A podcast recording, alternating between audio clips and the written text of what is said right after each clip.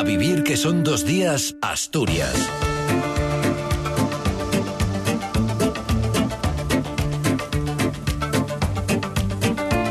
¿Qué tal? Buenos días en este sábado 10 de febrero en el que esperamos, en lo que tiene que ver con el tiempo, rachas muy fuertes de viento del oeste en el litoral. Está activo el nivel amarillo de la Agencia Estatal de Meteorología y subirá a nivel naranja al mediodía por el fuerte viento que esperamos en la costa. En lo que tiene que ver con los titulares de la jornada, los tractores abandonaron ayer Oviedo tras un acuerdo con Medio Rural que acepta la mayoría de las reivindicaciones de los convocantes. La lluvia apaga el fuego en Asturias. El Principado rebajó ayer el plan contra los incendios forestales a situación cero. Prisión provisional para el acusado de provocar el incendio del Monte Naranco en 2023 que obligó a desalojar a los vecinos en plena noche. Y hoy, por cierto, habrá derbi asturiano, al que va a acompañar un tiempo que es, según la Agencia Estatal de Meteorología, de cielo nuboso con precipitaciones débiles o localmente moderadas en el litoral y débiles y dispersas en el interior, donde tenderán, eso sí, a remitir al final del día. No se descartan bancos de niebla en zonas de alta cordillera y temperaturas en descenso generalizado. El viento del oeste y noroeste, que en el litoral, como decimos, tendrá intervalos de fuerte y rachas muy fuertes. De momento tenemos 8 grados en Oviedo, hay hoy 8 también en Gijón y en Luarca, 8 también en Mieres y en Langreo, 9 grados marca el termómetro en Avilés y en Cangas de Onís, hay 11 grados en Llanes a estas horas. Los tractores que durante 24 horas colapsaron el centro de Oviedo, la Cayuría, abandonaron a media tarde de ayer la ciudad después de una larga reunión con el consejero de Medio Rural, Marcelino Marcos. Como interlocutores, los líderes de las dos organizaciones agrarias convocantes de los paros, URA y USAGA.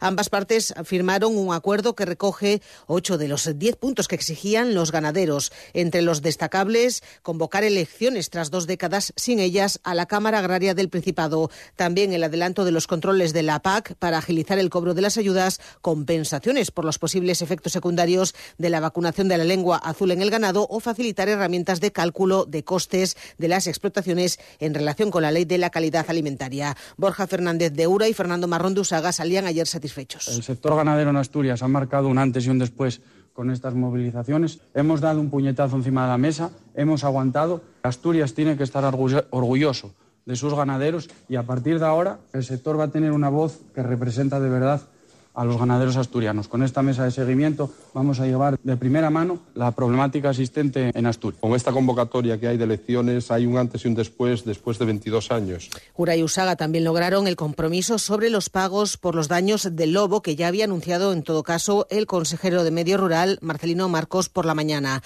La puesta al día en el primer semestre del año de las tramitaciones, de la tramitación de los expedientes de estos eh, daños y agilizar también el pago, como explicaba el consejero. Estamos en condiciones también de decir que durante el primer semestre de este año eh, podremos tener todos los expedientes al día, de manera que eh, ese debate que se viene teniendo a lo largo ya de muchos años, de que si se tarda en pagar, que no se tramitan los expedientes, estaremos en condiciones de daño producido, proceso para el abono Por cierto, que otras organizaciones agrarias, las mayoritarias, Asaja, Coag y UPA, convocan paros para el próximo día 20 en el marco de las movilizaciones que también se van a llevar a cabo a nivel nacional, que se están llevando a cabo a nivel nacional por parte de estas organizaciones y que han establecido contra la excesiva burocracia y el aumento de costes generado por la nueva política agraria comunitaria. También para el campo, la lluvia llegó ayer como agua de mayo, nunca mejor dicho, porque apagó la mayor parte de los incendios que llevaron al Principado a elevar el nivel del plan Infopa de incendios forestales. A última hora de la tarde de ayer, el Principado decretaba el paso a fase de emergencia en situación cero y tan solo quedaban activos en esos momentos tres fuegos, todos ellos controlados en Coaña, Salas y Tineo. De momento no tenemos nueva actualización por parte del 112. Sobre incendios también, el juzgado de instrucción número 3 de Oviedo decretó ayer el ingreso en prisión provisional, comunica de sin fianza, del vecino de Llanera de 45 años que fue detenido el jueves por el incendio que el 31 de marzo del pasado año afectó al Monte Naranco en Oviedo, calcinando, recordamos, cerca de 100 hectáreas de superficie y que puso además en peligro a varias de las eh, casas de los vecinos de los núcleos habitados de Fitoria y Cuyences, aquellos que tuvieron que ser desalojados en plena noche. El auto del juzgado atendía así a la petición de la Fiscalía que basaba esta petición del internamiento del hombre en los incendios. Eh, del hombre, el internamiento del hombre por los incendios que fueron eh, suficientes, aplastantes según el juez, sobre la autoría de los hechos. El riesgo de fuga, lo elevado de las penas que podrían imponerse en caso de condena entre 10 y 20 años y el riesgo de, de reiteración delictiva. Las pruebas que llevaron a su detención y posterior ingreso provisional en prisión provienen del visionado de las cámaras de seguridad de las inmediaciones del Naranco, en las que se identifica su coche, así como también los posicionamientos de su móvil que lo sitúan, sin duda alguna, según este auto, en los lugares de los incendios. Cadena Ser, Gijón. La venta de tu coche, como en todo, puede ser un loser o un pluser. Un loser no valora su tiempo. Un loser se deja embaucar con ofertas de compra que no se respetan. ¿Quieres ser un pluser? Ven directo a Ocasión Plus para recibir siempre la mejor tasación pago en el acto y siempre con total transparencia. Ocasión Plus. Ya somos más de 200.000 plusers. ¿Te unes? En Más y Más Celebramos San Valentín. Un kilo de mejillones a solo 3,45 euros y un kilo de langostinos crudos a solo 9,95 euros. Por la compra de un kilo de entrecot vacuno mayor, te regalamos una botella de sidra al gaitero y una caja de bombones. Más y Más. La calidad que te sienta bien. Perfumerías Isaac, porque tú te mereces todo. Tenemos las mejores marcas, perfumes, cosmética, maquillaje para ti. Perfumerías Isaac, porque el mejor regalo eres tú. Feliz San Valentín. Cadena Ser, el poder de la conversación.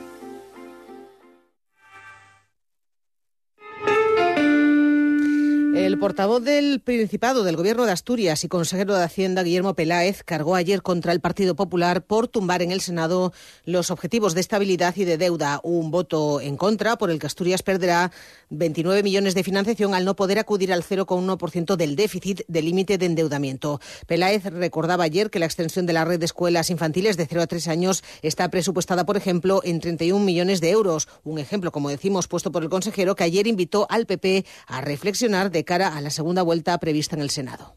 El Partido Popular, en una estrategia de bloqueo hacia el Gobierno de la Nación, ha tumbado en el Senado este escenario de déficit y con ello priva a todos los asturianos y asturianas de disponer de 29 millones de euros en el presupuesto. Si Asturias no puede contar definitivamente con estos 29 millones de euros gracias a la actitud del PP contraria a los intereses de Asturias, es probable que tengamos que hacer ajustes presupuestarios y ajustes presupuestarios Suena un poco técnico, pero ajustes presupuestarios son recortes.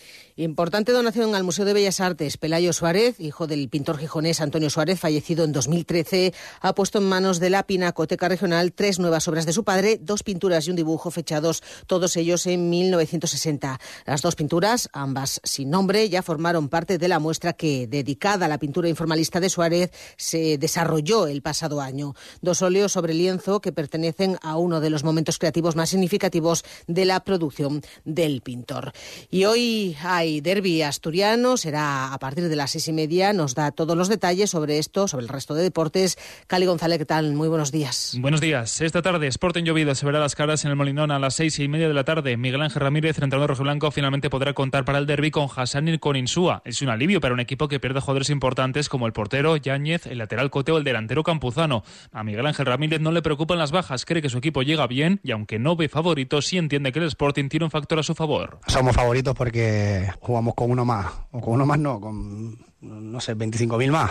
Eso para nosotros está siendo un factor clave, no solo ahora para el derby, sino lo lleva siendo todo el año. Que estuviéramos invictos hasta el otro día, obviamente es por la ayuda de la gente. Y eso va a ser el factor que nos ayude. Se espera un espectacular recibimiento al equipo y un gran mosaico. A mediodía, además, en el propio Molinón se presentará el proyecto de reforma del estadio para ser sede del Mundial. Y el Ovidismo, por su parte, despedirá a su equipo a la una de la tarde en la rampa del Carlos Tartiere. Ha entrado la convocatoria Santiago Mechenko y Carrión, que tiene seis bajas. Luismi, Alex Millán, Camarasa, Mario Hernández, Rodri Tarini y David Costas. En principio, Carrión hará un cambio, que será la entrada de Seone por Masca. Debuta el técnico catalán en un derby y si ya tiene la presión por el tipo de partido que es, pues también la tiene en su propia Mi hija me mete una presión porque está en la mitad del Sporting y la mitad del Oviedo. O sea, yo no quiero ir al cole de mi hija el lunes y, y no haber ganado, ¿no? Pues si ganamos, pues ella irá con el pecho para afuera y diciendo hemos ganado y si no, pues no. Entonces es algo que yo creo que le pasará a mucha gente de Oviedo y queremos que eso pase para que vayamos todos contentos, ¿no? Ambos equipos separados por un puesto y por un punto tienen serias posibilidades de que el que salga vencedor del Molinón acabe la jornada en puestos de playoff. Pues veremos lo que ocurre, estaremos muy pendientes. De momento llegamos así con los deportes, casi a las 9 de la mañana. Continúa la información y continúa a vivir, que son dos días.